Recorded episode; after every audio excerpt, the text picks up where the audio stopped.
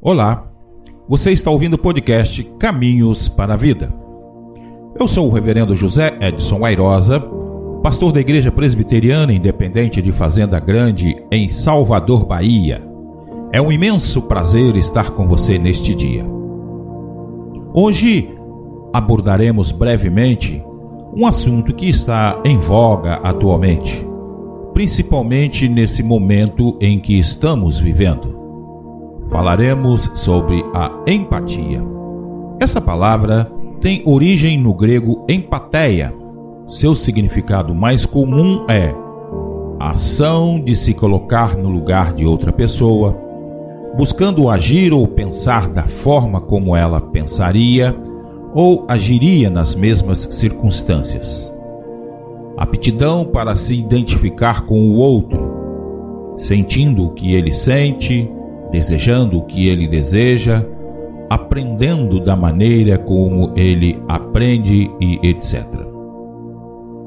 Temos visto que não são poucas as pessoas que têm tido problemas relacionados com a ansiedade, depressão, crise existencial, que têm desenvolvido a síndrome de burnout.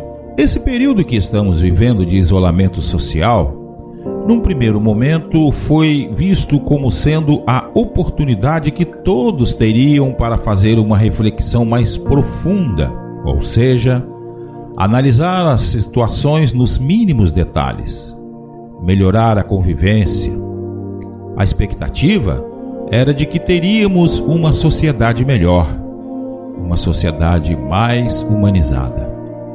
Entretanto, o tempo foi passando e por conseguinte as pessoas foram deixando a capacidade de refletir sobre a vida dar espaço para as crises. A preocupação foi ocupando a mente das pessoas. E infelizmente, o resultado tem sido de um quadro assustador. Basta olhar para os, os hospitais, bem como para os consultórios psicológicos e psiquiátricos eles estão cheios de pessoas doentes. A vida, para muitos, virou um caos. A pergunta que não quer calar: o que fazer diante dessa realidade? Creio que é preciso, antes de tudo, criar um plano de ação que possibilite acolher e, ao mesmo tempo, amparar as pessoas que estão sofrendo por meio de ações empáticas.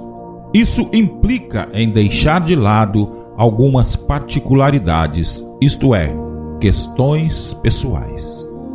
E dispor-se. A Bíblia Sagrada nos oferece uma orientação bem propícia. Alegrai-vos com os que se alegram, chorai com os que pranteiam. Muitos estão necessitando de um ombro amigo Seja você esse ombro amigo. Tenha sempre ações empáticas para com o outro. Este foi o nosso podcast de hoje. Deus te abençoe